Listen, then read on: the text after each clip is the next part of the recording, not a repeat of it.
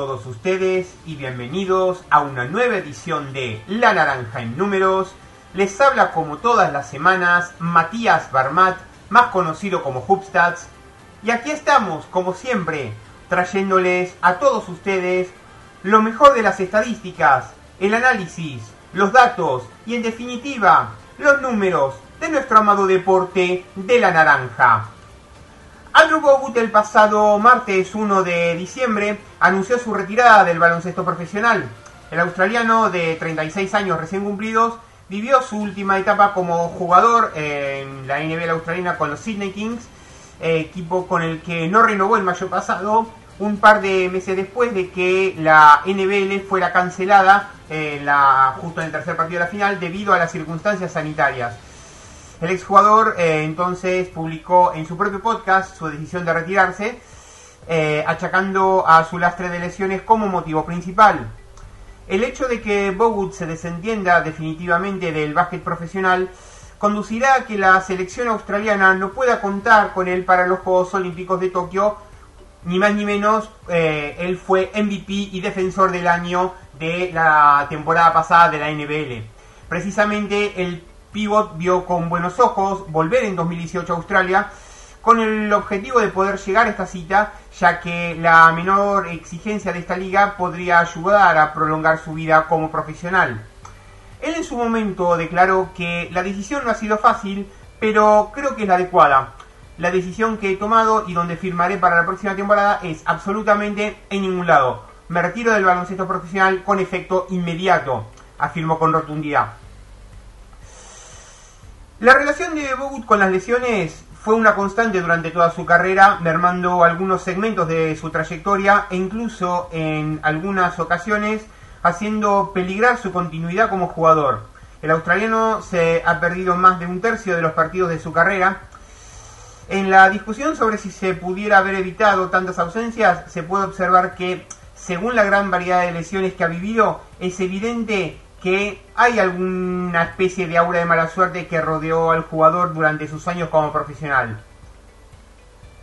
Y él en su momento declaró, simplemente no puedo ni mental ni físicamente encarar el 2021 con la manera en que me ha tratado mi cuerpo. Podría, pero con muchos calmantes y mucha angustia, pero no vale la pena en este punto de mi carrera, había declarado el pivot sobre el peso de las lesiones en su decisión. En la temporada 2007-2008, en su segundo año en la NBA, Bogut sufrió su primera lesión seria, un esguince en el pie que no le permitió acabar la temporada, cortando su racha de 153 partidos consecutivos. La campaña siguiente, la 2008-2009, comenzó su calvario con las molestias en la espalda.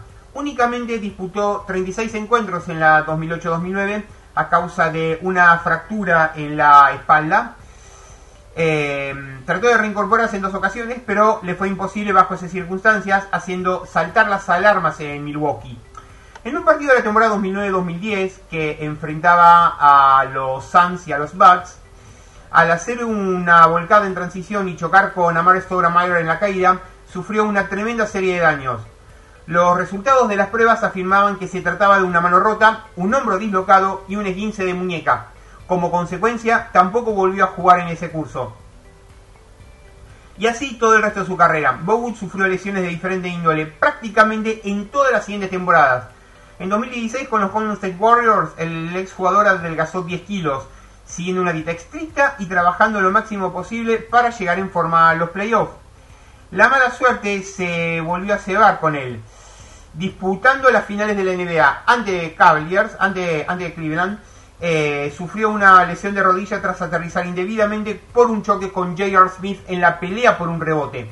Pese a ello, pudo llegar a los Juegos Olímpicos de Río ese mismo verano. Además, en 2019 tuvo que pasar por el quirófano para tratar lesiones de espalda y de tobillo. Andrew Bogut llegó a la NBA eh, por todo lo alto. Milwaukee lo drafteó con el número 1, el primer pick del draft del año 2005, un chico de Melbourne, descendiente de croatas, que ya residía en Estados Unidos. En su periplo universitario en Utah fue nombrado novato del año en su conferencia y ese verano disputó los Juegos Olímpicos de Atenas, que ganó Argentina. Eh, en total participó hasta en tres Juegos Olímpicos, haciendo un gran papel. En su año sophomore, en su segundo año universitario, lideró la NCAA en dobles dobles con 26 y le fue concedido el premio Naismith al jugador universitario del año. Sus méritos le hicieron valedor de la confianza de la directiva de Milwaukee para convertirlo en la piedra angular de su proyecto, abriendo las puertas de la NBA a los jugadores australianos. Actualmente hasta 10 jugadores del país oceánico forman parte de la liga. El recientemente retirado entonces lució los colores de 5 franquicias distintas, pero sus dos etapas más importantes fueron con Milwaukee y con Golden State. Su primer año no fue del todo como se esperó, 12,5 puntos y 9,9 rebotes por partido, pero consiguió hacerse un hueco en el All Rookie Team, en el mejor intento de rookies. Durante esa temporada, una multa de 25 mil dólares por un gesto obsceno a un aficionado mostró la peor cara del jugador en su carrera. Fue este el único año que los Bucks consiguieron adentrarse en los playoffs. A partir de 2006 y con el rediseño del logo de la franquicia, Bogut y los de Wisconsin no consiguieron clasificarse de ningún modo. Durante su paso por esta organización, Bogut compartió vestuario con jugadores como eh, Brandon Jennings, Ersan Iliaso al turco, Michael Red, un finísimo tirador de tres, Charlie Villanueva, el dominicano, Cory Maguete o Luke Mahamute, el camerunés, entre otros. En su trayectoria con Golden State, que se divide en dos etapas, el de Melbourne tuvo la oportunidad de codearse con la élite de ese momento en la NBA, aunque con mucho menos protagonismo. En 2012 fue traspasado junto a Stephen Jackson por Kwame Brown, Monta Ellis y Ekpe Udoh. Desde su llegada a Oakland hasta su marcha en 2016 y retorno a la franquicia para 2018-19, tuvo la oportunidad de participar en cuatro playoffs y ganar el anillo de campeón en 2015. En 2019, en su vuelta a los Warriors, estuvo a punto de conseguir un segundo campeonato, pero los Toronto Raptors de Marc Gasol y eh, Kawhi Leonard se lo impidieron. Eh, el básquet entonces le dice adiós a un jugador que ha disputado un total de 14 años en la NBA con 706 partidos jugados de liga regular, 6.808 puntos, 9,6 puntos por partido, 6.112 rebotes, 8,7 rebotes por partido, 1.091 tapones, 1,5 tapones por partido en 19.862 minutos, 28,1 minutos por partido. Em, entre otros galardones, el exjugador consiguió ser el máximo taponador en 2011 y formar parte del tercer mejor quinteto de la liga en 2010 y del segundo defensivo de 2015. Eh, John Coates, el presidente del equipo olímpico australiano, declaró en su momento sobre lo que significó para Bogut. Andrew era mucho más que un hombre grande, tenía un aura a su alrededor. En fin, que llegamos al primer cuarto del programa. No se vayan, no se vayan, que ya volvemos con más. La naranja en números. Golosinería Don Jaco. Golosinas todo el año. El mayor surtido en golosinas al mejor precio y con una excelente atención. Golosinería Don Jaco. En sus dos direcciones. En Villa Urquiza, Avenida Olazábal 5334 y en Villa Pueyrredón, Artigas 4721, a metros de Avenida Mosconi. Golosinas Don Jaco, excelencia y calidad. Golosinas todo el año. Golosinas Don Jaco.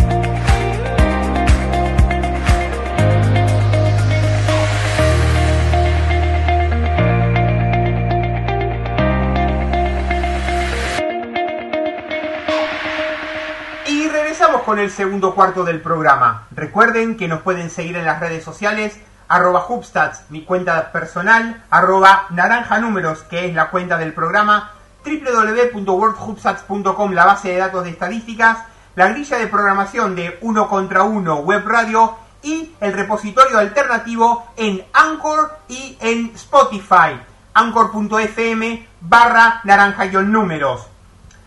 Cuando nosotros hablamos de eh, las estadísticas, eh, cuando hablamos de las estadísticas deportivas en general y en lo que a nosotros nos concierne, las estadísticas de básquetbol en particular, hay tres grandes ramas o áreas de estudio.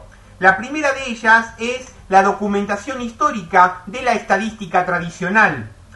La segunda área tiene que ver con la estadigrafía, es decir, los estadígrafos, los recopiladores de estadísticas en la planilla de juego y en lo que es la mejora de los criterios de cómputo de las estadísticas así como también la recopilación de diferentes variables eh, estadísticas que no están contempladas en una planilla tradicional o en una planilla de FIBA Organizer o FIBA Live Stats. Y la tercer área de estudio estadístico de básquet tiene que ver con el análisis estadístico, tiene que ver con poder elaborar adecuadamente reportes que permitan a los entrenadores poder tomar mejor decisiones. Y tenemos acá como invitado a Cristian Sánchez, que es entrenador en EVA de nivel 2 y que es el responsable del proyecto Basket Advance, que es eh, un servicio de eh, análisis estadístico eh, de estadísticas avanzadas. Lo tenemos acá con nosotros. Uno de los principales roles del entrenador asistente es interpretar adecuadamente las estadísticas para la mejor toma de decisiones del entrenador principal. ¿Cuál es el valor añadido que aporta Basket Advance? ¿Qué diferencia tiene Basket Advance comparado con los servicios tradicionales de interpretación de estadísticas? Lo que hacemos ya darle, ahorrarle tiempo a lo que es el asistente o los asistentes o los entrenadores y ya darle las estadísticas avanzadas eh, que ellos puntualmente necesitan porque no dependiendo del cuerpo técnico por nuestra experiencia digamos eh, trabajando para distintos equipos eh, cada uno por ahí hace más poco ya sea en algo puntual que necesite el equipo o que quiere ver del rival entonces ya con esa información nosotros solo le armamos las estadísticas puntuales que necesita, ya sea los cuatro factores o lo que, o lo que tenga relación con, por ejemplo, quieren hacer hincapié en el rebote o en, una determinada eh, jugada puntual. Entonces nosotros lo que hacemos es adaptarnos a, la necesidad del asistente y del entrenador y principalmente ahorrarle tiempo. Esto sería, digamos, nuestra principal ventaja y obviamente para eso hay que tener datos de toda la liga con la que se juega para poder comparar.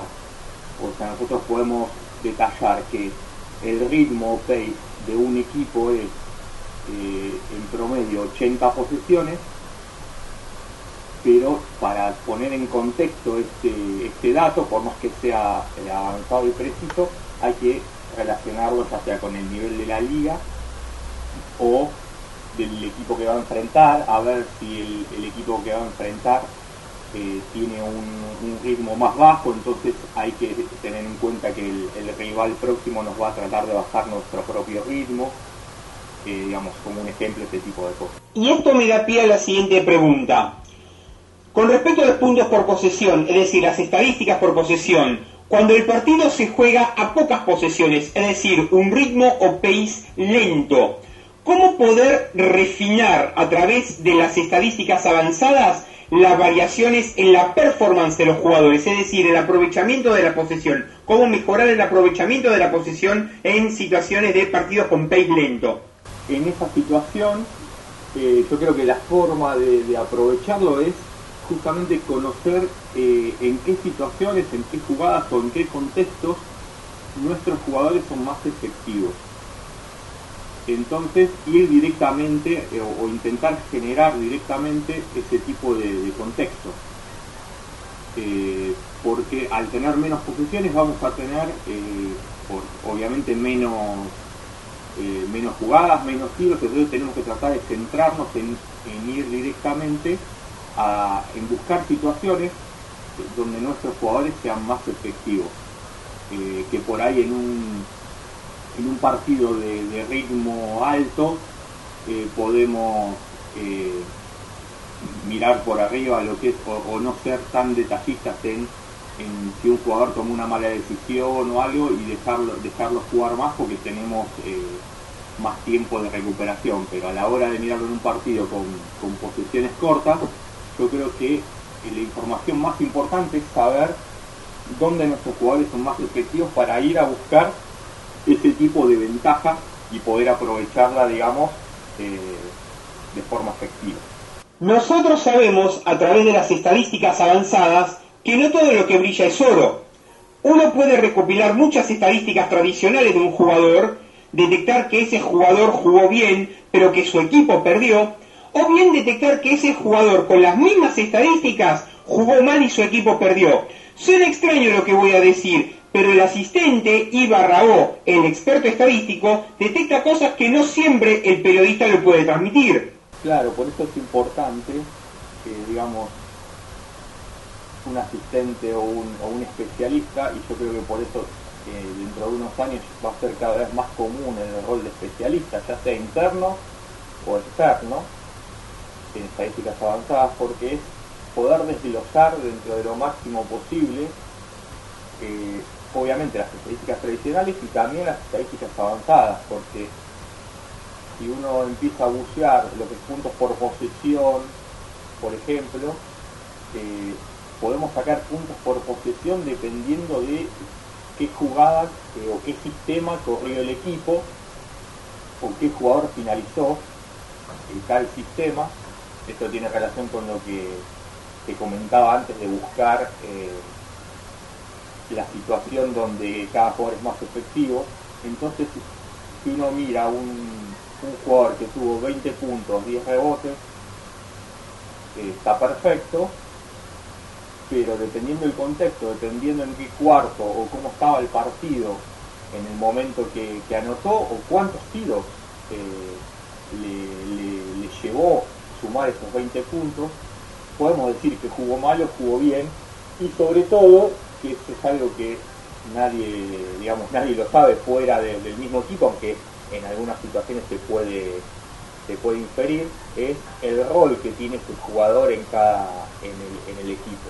Eso influye mucho también para saber si jugó mal o jugó bien y para tener una, una valoración positiva o negativa que por ahí uno desde afuera, ya sea periodista, eh, hincha, o simplemente alguien que disfrute del deporte o hasta mismo otros entrenadores eh, mirándolos, no sabemos específicamente cuál fue eh, el rol que tuvo el jugador o qué, rol tiene el jugador dentro de un partido. Entonces por ahí un jugador que metió 5 puntos, tomó algunos rebotes, pero defendió de forma excelente al, mejor anotador rival, tuvo un mucho mejor partido que otro que fue el goleador del partido.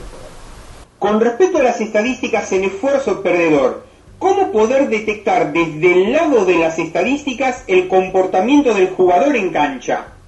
Ahí en este sentido, eh, la NBA, bueno, obviamente lo tiene todo porque ya tiene un sistema de, de tracking, que es a través de cámaras especiales, todo en nuestro nivel terrenal, digamos, porque ni siquiera Europa tiene eso, se puede hacer eh, a mano básicamente lo que es llevar lo que son las deflection o los saltos eh, ganados cuando uno está defendiendo, o sea, si, si, produce un salto entre dos, que bueno, ahora es el intercambio de flecha en FIBA, todo ese tipo de cosas eh, que por ahí no, no, llegan a tener algo positivo en, una estadística tradicional, pero sí se puede contabilizar eh, a través eh, de este tipo de, detalles, digamos, se puede contabilizar el esfuerzo de un jugador. Eh, yo creo que eh, lo, primero es ir por ahí, digamos, y no es tan complicado, eh, pero requiere bueno, de, mucho trabajo en vivo o visualizando luego el partido y llevándole una planilla especial. Todo lo que tenían las hashtag stats, las estadísticas de esfuerzo que no, llegan a, lo que a lograr un número en el box score tradicional, pero pueden servirnos de indicador eh, para analizar eh, el esfuerzo de un jugador. Y precisamente a ese punto quería llegar. La aplicación de los cuatro factores de Dean Oliver ha permitido desglosar las estadísticas por posesión de tal manera de poder optimizar el juego. Pero esas estadísticas, y aún las que se derivan de esas estadísticas, como las estadísticas avanzadas, las clutch stats, las hustle stats, todas esas, siempre se vinculan a acciones con balón, ¿Cómo sacar el mayor provecho a las acciones intangibles del juego? En este sentido hay un montón de datos que se pueden relevar, pero bueno, siempre eh, es todo la contra el tiempo y la urgencia que tienen obviamente los entrenadores, los asistentes, y la cantidad de datos que se pueden relevar es infinita.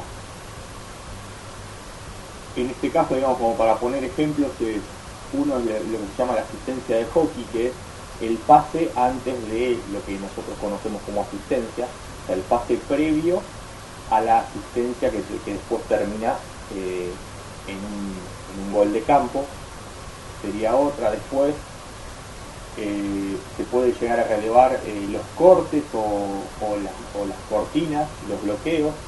Que ahora en, la NBA se está llevando lo que se llama asistencia por bloqueo, asistencia por una cortina, o sea, se le cuenta como una asistencia al jugador que hizo la cortina y luego el que, digamos, la utilizó eh, convierte. Entonces, aparte de la asistencia del que le dio el pase, por ejemplo, se toma la asistencia del que le dio un bloqueo. Eh, por curiosidad, el líder en este apartado en los últimos años en la NBA es Rudy Gobert. Eh, y así se pueden ir contabilizando, digamos, un montón de acciones que no necesariamente eh, tengan que ver como cuando uno tiene el balón en la mano, eh, como decía, las cortes, las cortinas, eh, y ni hablar en defensa, donde hay mucho campo por, recorrer, en el sentido de cómo se llega una ayuda, cómo se defienden el uno contra uno, de quién es la responsabilidad a la hora de recibir un, un gol de campo, etc. Y por último, ¿Cómo trabaja la mejora de la eficiencia ofensiva y defensiva a nivel equipo? ¿Y cómo trabajar la mejora en la toma de decisiones en jugadores que absorben mucha posesión de balón? Para trabajar la mejora eh, en la eficiencia ofensiva es buscar eh, los lugares donde los jugadores se sientan más cómodos eh, y, digamos, buscar sus tiros más efectivos o los tiros donde se sientan más cómodos o donde tengan una ventaja, situaciones que, que les generen una buena ventaja y que ellos sean capaces de aprovecharla. O sistemas, digamos, a nivel equipo, eh, buscar sistemas, buscar los sistemas eh, que contra el equipo puntual con el que jugamos mejor nos, nos convengan porque nos genera una ventaja o no, eh, tener una ventaja determinada, ya sea un jugador en el poste que, no, hay un contrario que lo pueda defender de forma correcta o, algún tipo de mismatch, eh, ya sea en perímetro o a, la hora de, un uno contra uno le pueda romper. Y en la segunda parte, la mejora en la toma de decisiones. Eh, hay muchos ejercicios que se hacen para todos los jugadores. hay esto nos ayuda mucho la tecnología, se ven en, a veces en, entrenamientos específicos de NBA que también conozco que se, realizan acá, por ahí sin tanto aparato tecnológico, pero adaptando a las necesidades. Eh, lo que es eh, llevar al jugador en un, ejercicio a que tome una, una decisión no algo previamente establecido como puede ser, bueno, vamos a practicar un pick and roll hacia la derecha, sino que, que reaccione eh, dependiendo de la situación que se le presente y que sea en el momento, no que sepa lo que tiene que hacer previamente. Y sobre todo las estadísticas avanzadas yo creo que también eh, saber leerlas beneficia mucho a este tipo de jugadores que eh, por tener eh, mucho el balón, obviamente van a tener más pérdidas o van a cometer más errores. Pero esto hay que contextualizarlo, sobre todo la cantidad de pérdidas, que es lo que más salta a la vista, de decir, bueno, tomó un montón de decisiones, tuvo la, tuvo la pelota 20 minutos en el partido, exagerando, y es normal que, sea por lejos el que más pérdidas tiene el equipo. Como también va a ser normal que sea el que sea uno de los que más asistencias o más eh, puntos genere, dependiendo, digamos, del rol eh, de este jugador determinante eh, dentro del equipo. Así que bueno, muchísimas gracias Matías por, por la oportunidad. Gracias a vos, Cristian, por la entrevista. Para mí ha sido un placer y bueno, será hasta en otra ocasión. No se vayan, no se vayan, no se vayan, que ya luego volvemos con más La Naranja números.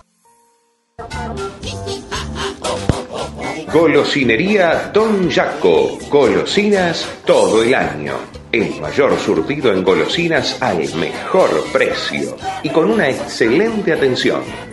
Golosinería Don Jaco. En sus dos direcciones en Villa Urquiza, Avenida Olazábal 5334 y en Villa Pueyrredón, Artigas 4721, a metros de Avenida Mosconi. Golosinas Don Jaco, excelencia y calidad. Golosinas todo el año. Golosinas Don Jaco.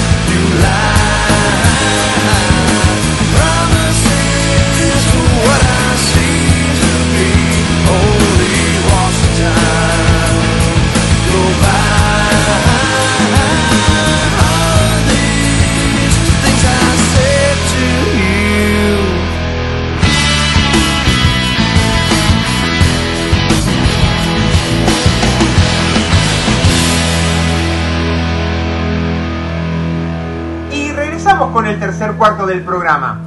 Un 7 de diciembre de 1977, Chuck Robinson para Utah Jazz tuvo 27 rebotes en una derrota contra los Pacers, empatando el récord de partido de equipo eh, que él mismo estableció menos de un mes antes. Robinson todavía posee ese récord. Es el único jugador en la historia de los Jazz en registrar múltiples partidos de 25 rebotes en una temporada. Un 7 de diciembre de 2007, Chris Paul para los Hornets estableció un récord de carrera de 43 puntos en victoria 118-116 contra los Grizzlies. Paul también eh, tuvo 9 asistencias, 5 rebotes y 4 robos en ese partido.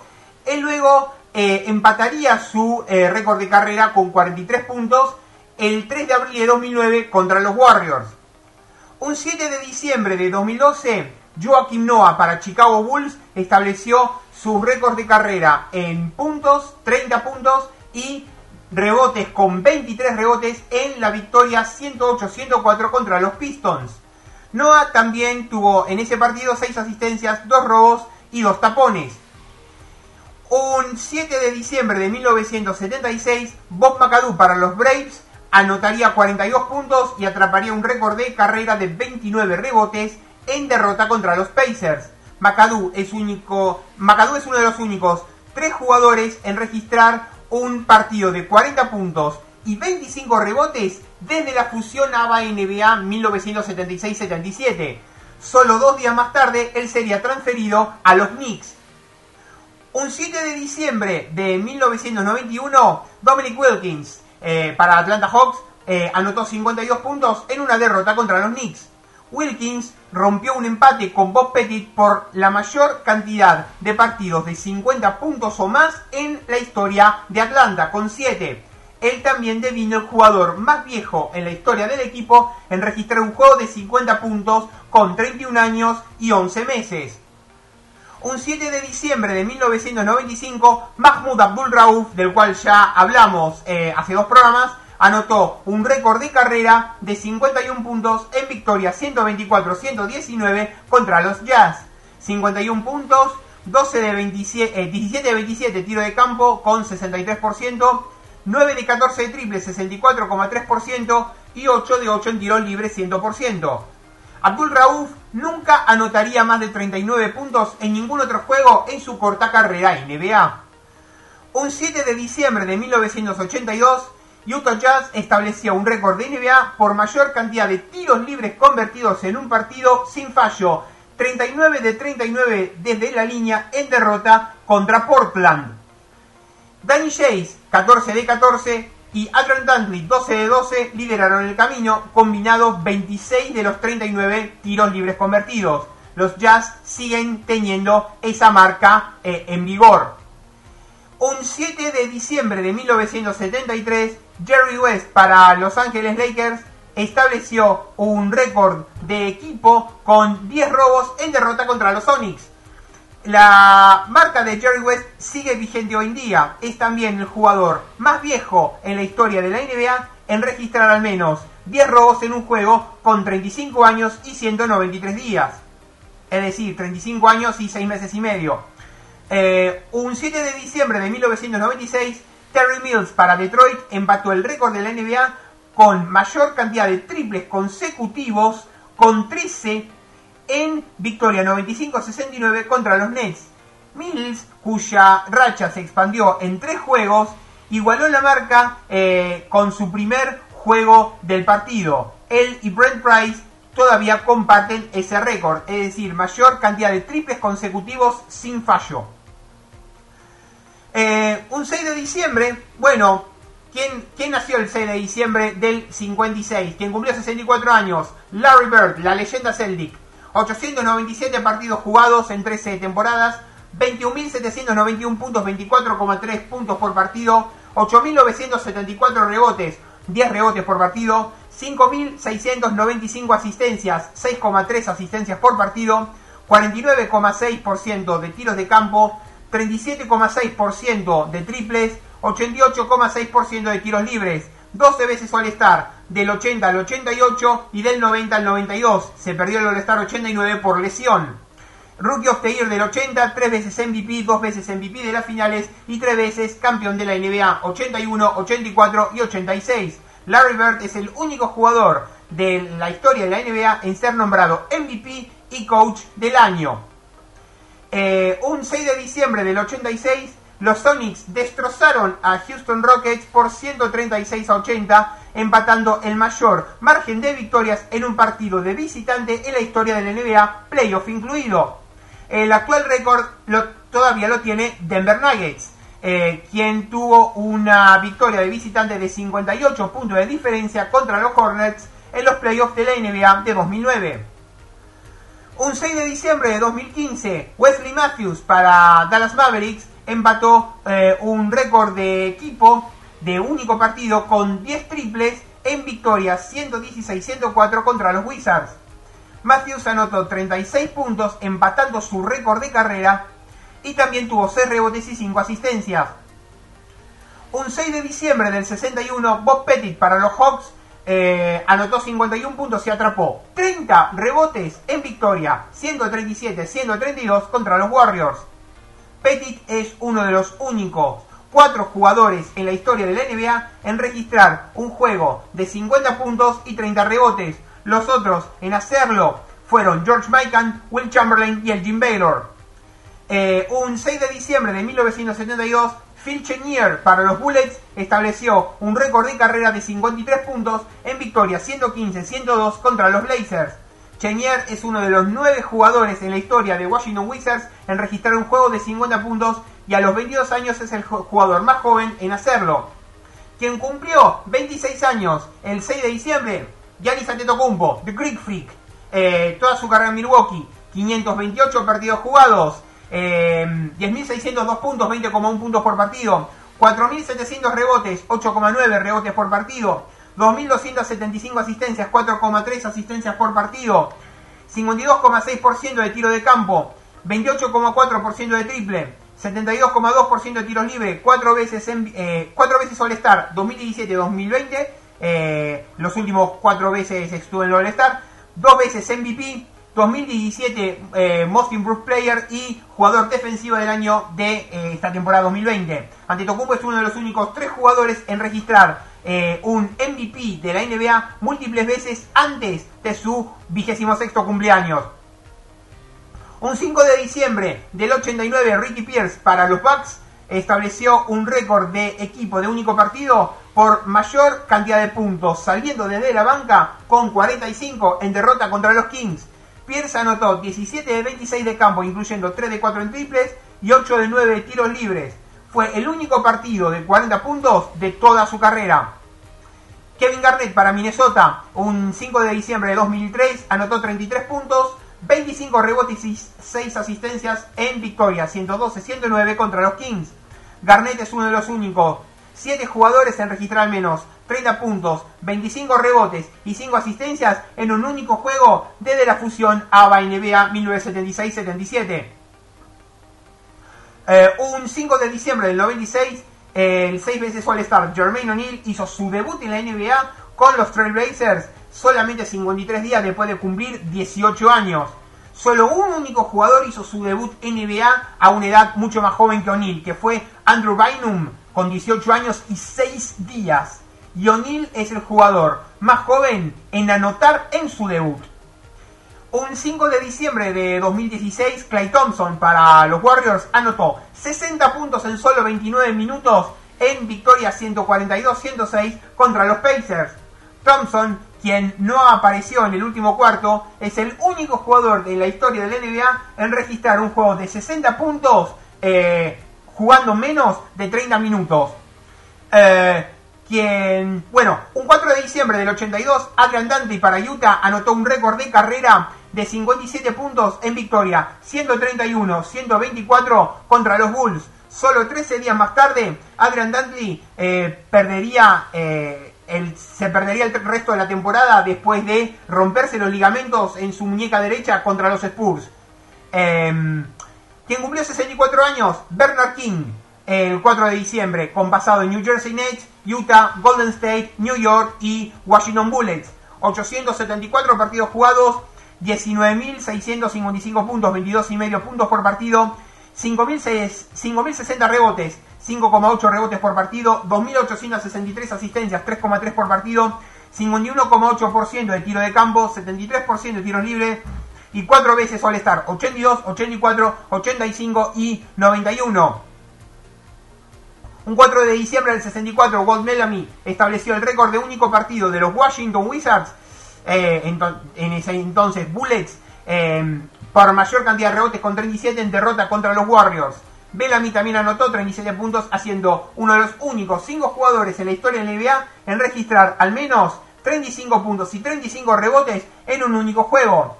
Eh, un 4 de diciembre de 2019, eh, Devon Graham para los Hornets empató un récord de eh, equipo de partido único con 10 triples anotados en victoria 106-91 contra los Warriors. Devonte Graham anotó 33 puntos sin haber hecho un doble. El único jugador de la historia de la NBA en anotar más puntos en un juego con cero dobles fue Joe Dumars con 40. En fin, que llegamos al final del tercer cuarto del programa. No se vayan, que ya volvemos con más. La naranja número 2.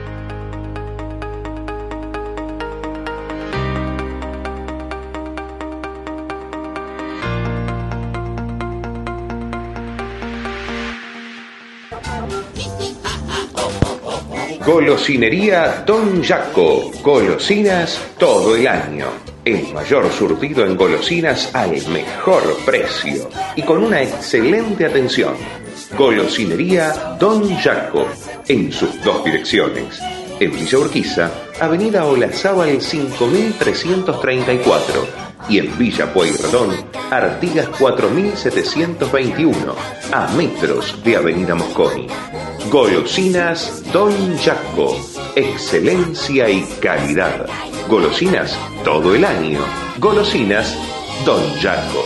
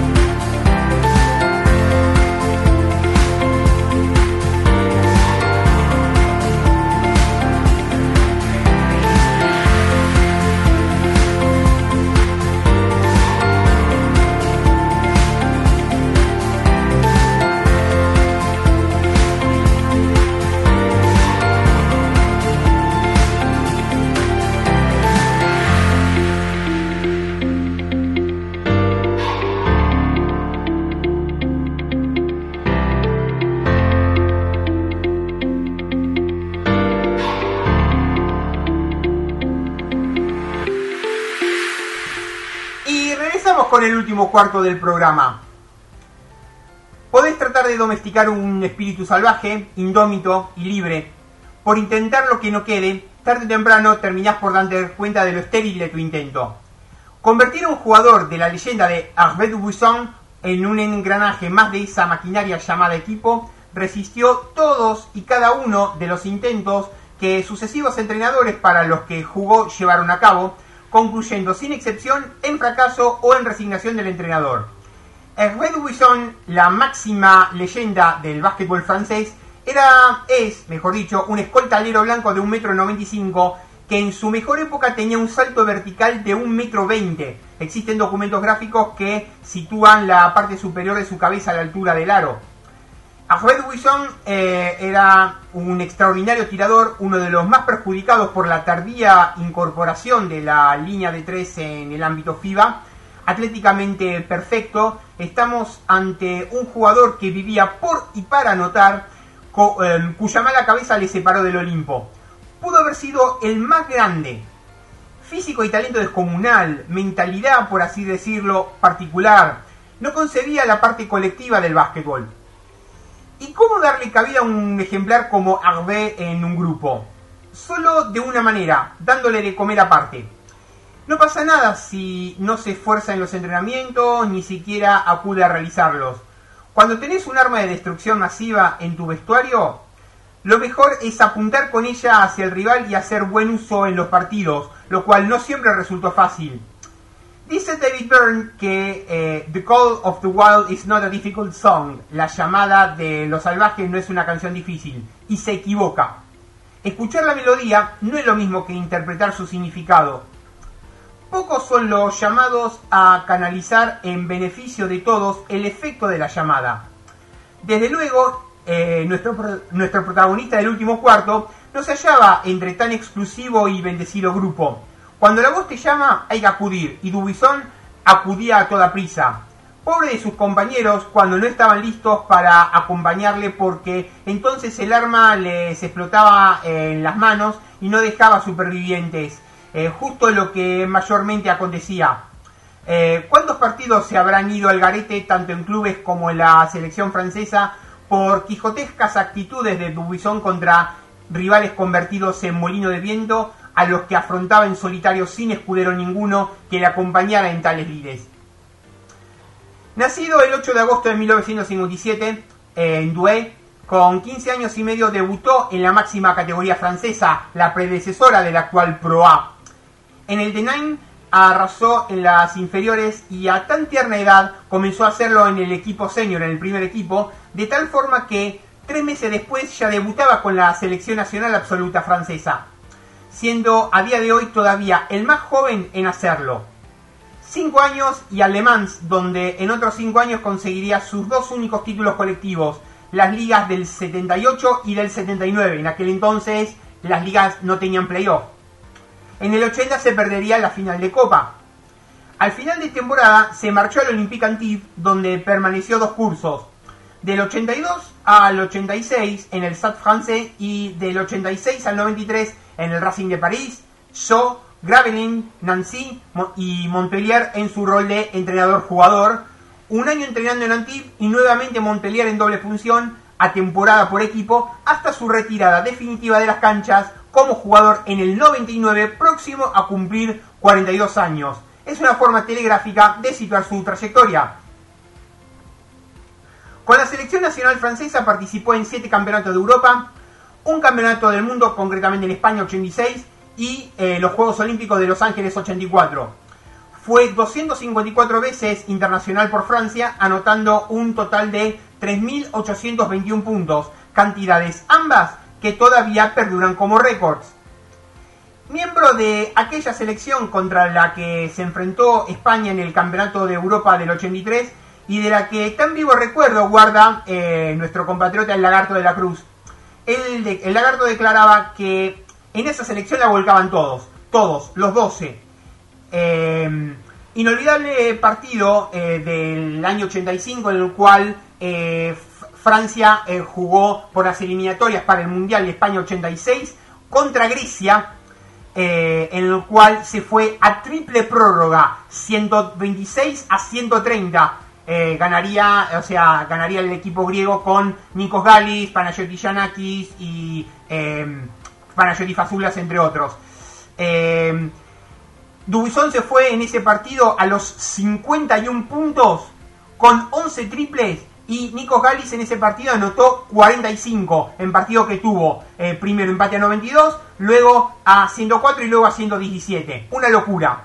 Sus registros individuales a nivel de clubes son de otra dimensión. Debe tenerse en cuenta que en su época de jugador las funciones anotadoras eran cosa casi exclusiva de jugadores americanos, por lo que tiene más valor si cabe. Hasta en cinco ocasiones pasó de los 50 puntos en la liga, siendo su tope los 55 que le endosó al Tours mientras jugaba para el Racing de París en el año 89. Entre el 80 y el 89, a excepción del 86 y del 88, fue el máximo anotador de la liga francesa. Si consideramos toda su carrera, incluyendo las temporadas que disputó antes de la fundación de la actual LNB francesa, eh, estamos ante el máximo anotador de la historia de la liga con 12.557 puntos. Pero eh, si consideramos las estadísticas desde la temporada 82-83, que cuando se empiezan a computar las acumuladas, está segundo con 7.749. Primero Stefan Ostrovsky, eh, segundo de todos los tiempos eh, y primero desde la creación de lo que es la LNB moderna con 9.348. Estando inmerso entonces eh, Herbert Dubuisson en la preparación de los Juegos Olímpicos de Los Ángeles 84, se anunció oficialmente que los Nets de New Jersey lo invitaban a su campus de verano. En Francia la noticia cayó como una bomba y el jugador no solo no hizo asco a la oferta, sino que la aceptó de muy buen grado, al contrario de lo que había sucedido años atrás cuando los reclutadores universitarios americanos se interesaron en él. Para Dubuisson tener que abandonar el emponzoñado vestuario bleu, lejos de ser el mayor de los impedimentos, quizá fuera su mayor motivación.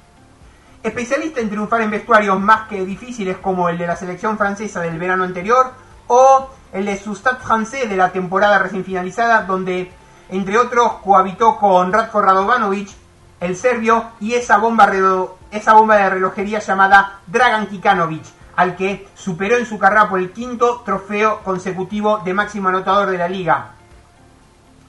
Eh, un vestuario profesional americano no iba a ser más complicado para él. Eh, Dubison tenía nula predisposición defensiva, su inexistente concepto de juego coral y su propio carácter bastaron para cerrarle definitivamente las puertas de la NBA al cabo de un puñado de partidos de Liga de Verano.